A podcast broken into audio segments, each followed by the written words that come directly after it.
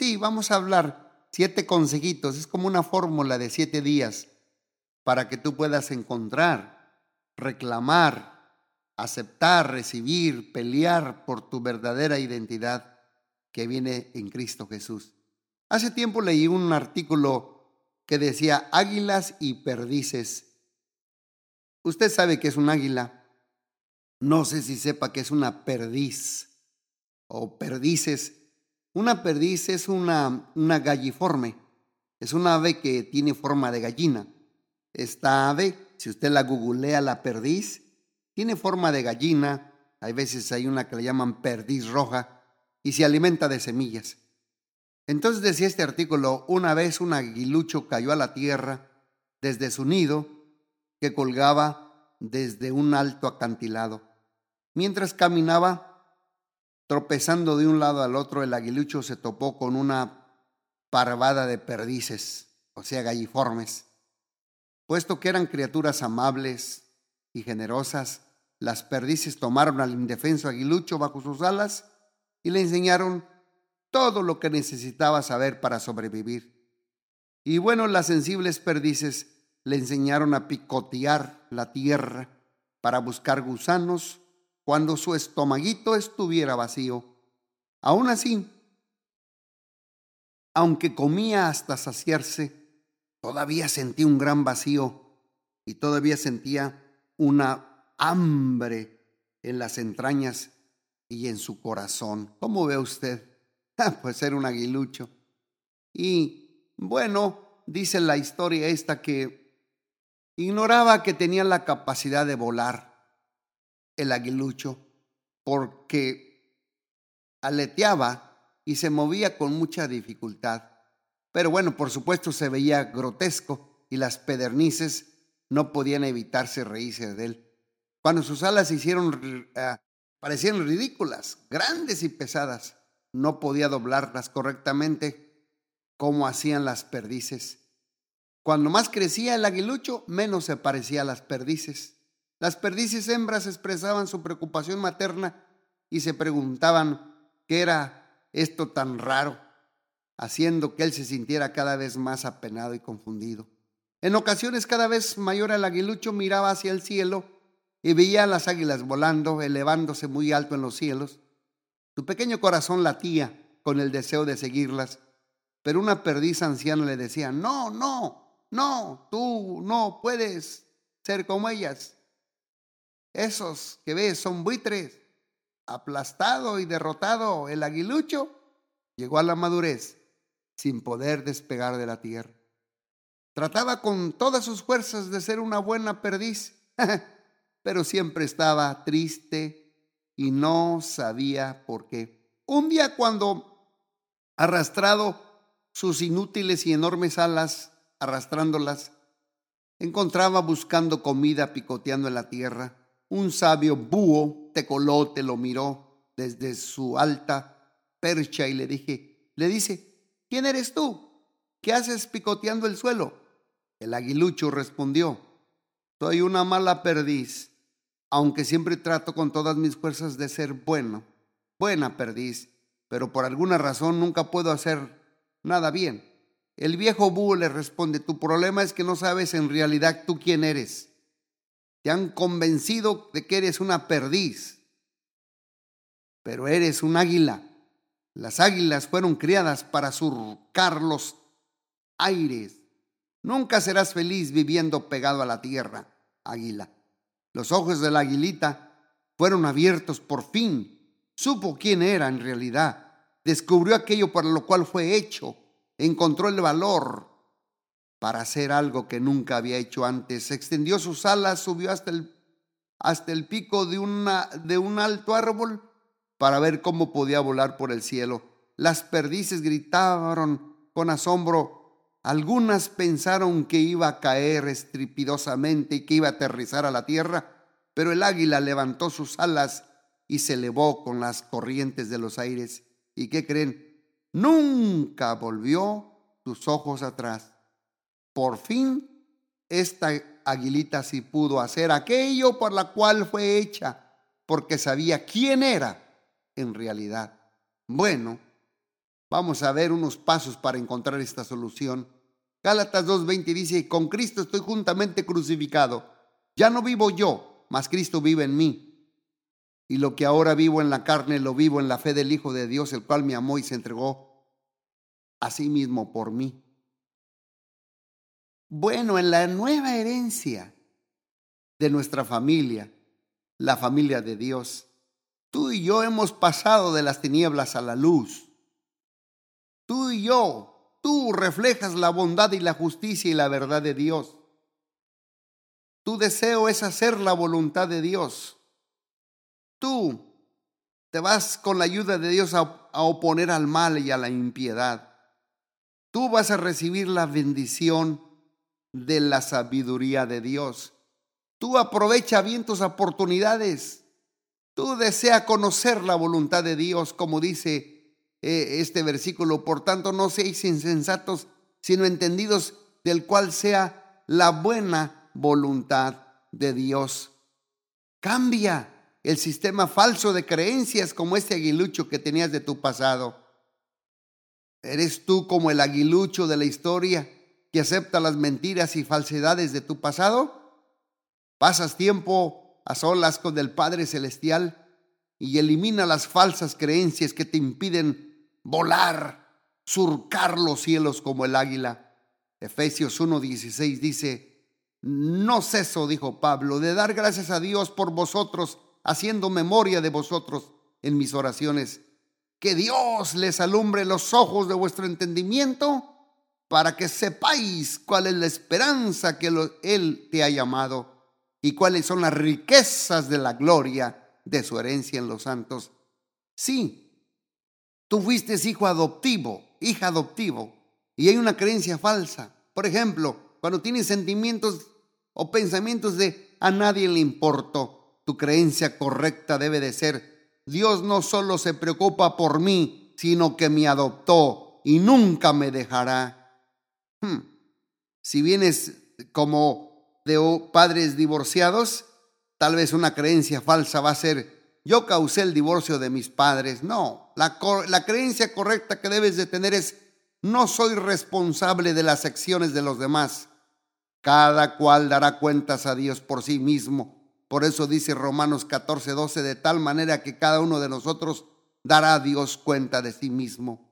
Si fuestes un hijo de embarazo múltiple, gemelo, triate, eh, bueno, hay unas creencias falsas veces que vienen a tu mente me sentía perdido entre tanto barullo, entre tanto, tanto caos, entre tanto ruido. Pero tu creencia correcta debe de ser, Dios me crió individualmente y me conoció antes de nacer. Por eso el Salmo 139, 13 y 14 dice, porque tú formaste mis entrañas, tú me hiciste en el vientre de mi mamá, te alabaré, oh Dios, porque formidables y maravillosas son tus obras estoy maravillado y mi alma lo sabe muy bien. Si creciste huérfano, una creencia falsa es, nunca tuve un padre que me amara y se preocupara por mí. Tu creencia correcta va a ser esta, Dios es mi ayudador, Dios es mi defensor, el que me anima, porque Él es mi Padre, el defensor de los huérfanos. Salmo 10, 14 dice, Dios es mi ayudador, mi defensor, el que me anima el padre de los huérfanos. Tú lo has visto porque miras el trabajo y la, y la vejación para dar la recompensa con tu mano. A ti se acoge el desvalido. Tú eres el amparo del huérfano. Tú eres el deseo de los humildes. A los humildes oíste, oh Dios. Tú dispones tu corazón y haces atento tu oído para juzgar al huérfano y al oprimido, a fin que no vuelva más a haber violencia el hombre en la tierra. Si naciste en la pobreza, tal vez tu creencia falsa es, no tuve un comienzo justo en la vida, fui muy pobre, pero tu creencia correcta desde hoy va a ser, Dios no se olvida de mí, porque Él defiende a los necesitados. Salmo 140, 12 dice, sé que Jehová tomarás a su cargo la causa del afligido y el derecho de los necesitados. Y bueno, vamos concluyendo con la fórmula de siete días para que tú reclames esta identidad en Cristo Jesús. Te voy a hacer una pregunta. ¿Alguna vez has escuchado estas palabras dichas en tono de disgusto? Sigue siendo el mismo. Hmm. La implicación evidente es que usted siempre se ha identificado con esa falta o defecto de carácter. Pero cuando tú te haces un hijo verdadero de Dios y tienes a Jesucristo morando en ti, por tanto tienes una nueva identidad y los ojos de Dios ya no puede identificarse con el defecto, el cual ya ha olvidado por el Señor los defectos de atrás y debes empezar a verte como Dios te ve. Así es que busca los pasajes que indican cada, de, cada día como Dios te ve. Escribe los versículos en tarjetitas, escribe el, título arriba de cada pasaje. Por ejemplo, mi familia en Dios nueva. Léelo cada la tarjetita dos o tres veces en alta voz. Por ejemplo, Romanos 12.2 dice, no te conformes a este siglo, sino transformaos por medio de la renovación de tu entendimiento para que puedas comprobar cuál es la voluntad de Dios, la agradable y la perfecta. El primer aquí, lo primero que tienes que hacer es agradecerle a Dios que su palabra confirma la verdad acerca de ti, aunque usted no lo crea. Repásalo diariamente. El primer día, por ejemplo, Em, ponle allí mi nueva familia. Y hay una mentira aquí. Mi vida tendrá significado cuando mi familia y las personas que son importantes para mí me amen y me acepten. No, no, eso es una mentira. La verdad es que mi vida tiene significado porque he sido colocado en una familia donde, una familia nueva donde soy amado, soy aceptado, soy valorado, soy perdonado, soy aceptado incondicionalmente por Dios Fui escogido por Dios, fui adoptado por Dios, soy hijo y hija de Dios, he nacido de nuevo, estoy en la familia de Dios. Mira lo que dice Juan 1.12, más a todos los que le recibieron a Jesús, a los que creen en el nombre de Jesús, les dio potestad de ser hechos los hijos de Dios. Sí, ese es el primer día. El segundo día, pon ahí arriba mis nuevas características. Y va a venir una mentira a tu mente que dice, así soy yo, no puedo cambiar. ¿Qué le voy a hacer? No, la verdad. ¿Cuál es la verdad? Dios me ha cambiado por dentro y me ha dado nuevas características. Soy una nueva criatura, tengo una nueva naturaleza, tengo un nuevo corazón, tengo un nuevo espíritu y tengo una mente renovada. Mira lo que dice Primera de Corintios 2:16 ¿Quién conoció la mente del Señor? ¿Quién lo instruirá? Mas nosotros tenemos la mente de Cristo. Este es el segundo día. Mis nuevas características las vuelvo a repetir, a repetir. Soy una nueva criatura. Tengo una nueva naturaleza. Tengo un nuevo corazón. Tengo un nuevo espíritu. Y tengo una mente renovada. Tercer día, pon ahí arriba en la tarjetita mis nuevos vestidos. La mentira va a ser esta, mi vida tiene significado si me cambio del vecindario conveniente, si me compro un auto costoso y me visto con ropa de marca. Hmm, no, es mentira. ¿Cuál es la verdad? Mi vida tiene significado porque tengo una morada en el reino de Dios y los vestidos nuevos en Cristo. He sido vestido por Cristo He sido bautizado en Cristo. Estoy escondido en Cristo. Estoy sellado con el Espíritu Santo en Cristo. Y Dios me ha entregado una armadura completa. Ese es su tercer día. Vamos a dar el cuarto día. Va a colocar allí mi nueva vida. Sí, mi nueva vida. Aquí la mentira es que viene a tu mente y tu conciencia, que viene a tus recuerdos, he cometido tantos errores que he arruinado mi vida. No, la verdad es esta. Mi vida tiene significado porque tengo una nueva vida en Jesucristo. En Jesucristo he sido redimida, he sido lavado, he sido purificado, he sido justificado y he sido santificada y santificado. Dice Primera de Corintios 6:11, y esto erais algunos, mas ya no habéis sido lavados, ya habéis sido santificados, ya habéis sido justificados en el nombre del Señor Jesús y por el Espíritu de nuestro Dios. quinto día. Sí, el quinto día es mi nueva imagen. Y la mentira es, mi vida tendrá significado si quedo bien con los demás. Esa es una mentira. ¿Cuál es la verdad? Mi vida tiene significado a pesar que caí en el pasado o de quien pueda tropezar en el futuro. Dios me ha dado una nueva imagen. He sido totalmente aceptado por Cristo, totalmente.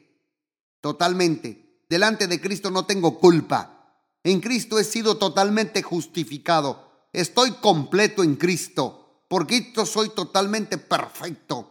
Mira lo que dice Hebreos en, en, esto, característica que les di, que soy en Cristo totalmente perfecto. Hebreos 10, 14, porque con una sola ofrenda hizo perfecto para siempre los santificados. Sí, Señor, Él nos hizo perfectos. En Cristo, todo es en Cristo. Y el sexto día, mi nueva libertad. Y aquí la mentira es, si fallo, merezco el castigo. Mi vida perderá su significado. No, mira la verdad debido a que mi importancia no radica en mi productividad, sino en Cristo Jesús. Tengo libertad para confiar en Jesús y no en mi esfuerzo personal. No en mi esfuerzo personal, debido a que mi importancia no radica en mi productividad, sino en Cristo Jesús. Tengo libertad para confiar en Él. Estoy libre de acusaciones Estoy libre de condenación. Estoy libre de la ley. Estoy libre del pecado y he sido libre de la ira y del juicio de Dios. Romanos 5.9 dice, pues mucho más, estando ya justificados en su sangre, por él seremos salvos de la ira. Y vamos con el séptimo día, porque recuerde que les dije, la fórmula de siete días para aceptar la nueva herencia en Cristo Jesús. El séptimo día es mi vida, mi nueva herencia, mi nueva herencia. Y aquí la mentira es esta. Mi vida tendrá importancia y estaré seguro si tengo el éxito de dinero, financiero, de cosas materiales y dejo una herencia considerable. No, es mentira. La verdad es tengo una herencia nueva que me da todo lo que yo significo y la seguridad que quiero. Soy heredero de, de Dios. He heredado lo que necesito para vivir en santidad. He heredado una naturaleza divina. He heredado todas las bendiciones espirituales. Soy heredera de la vida eterna, porque de tal manera amó Dios al mundo que ha dado a su Hijo Jesucristo para que todo aquel que en él crea no se pierda, mas tenga vida eterna. Sí, soy heredera, soy heredero de la vida eterna. Sí, a la imagen de Dios. Si su verdadero yo tiene a Cristo morando en su interior, entonces tu identidad visible va a reflejar el carácter de Jesucristo. Sí, mira lo que dice Colosenses 1.10. Para que andéis como es digno del Señor, agradándole en todo, llevando fruto en toda buena obra, creciendo en el conocimiento de Dios, fortalecidos con todo poder, conforme a la potencia de su gloria, para toda paciencia, longanimidad, con gozo dando gracias al Padre que nos hizo aptos para participar de la herencia de los santos en luz, el cual nos ha librado de la potestad de las tinieblas y nos ha trasladado al reino de su amado Hijo en Cristo Jesús. Tenemos redención por su sangre, el perdón de pecados.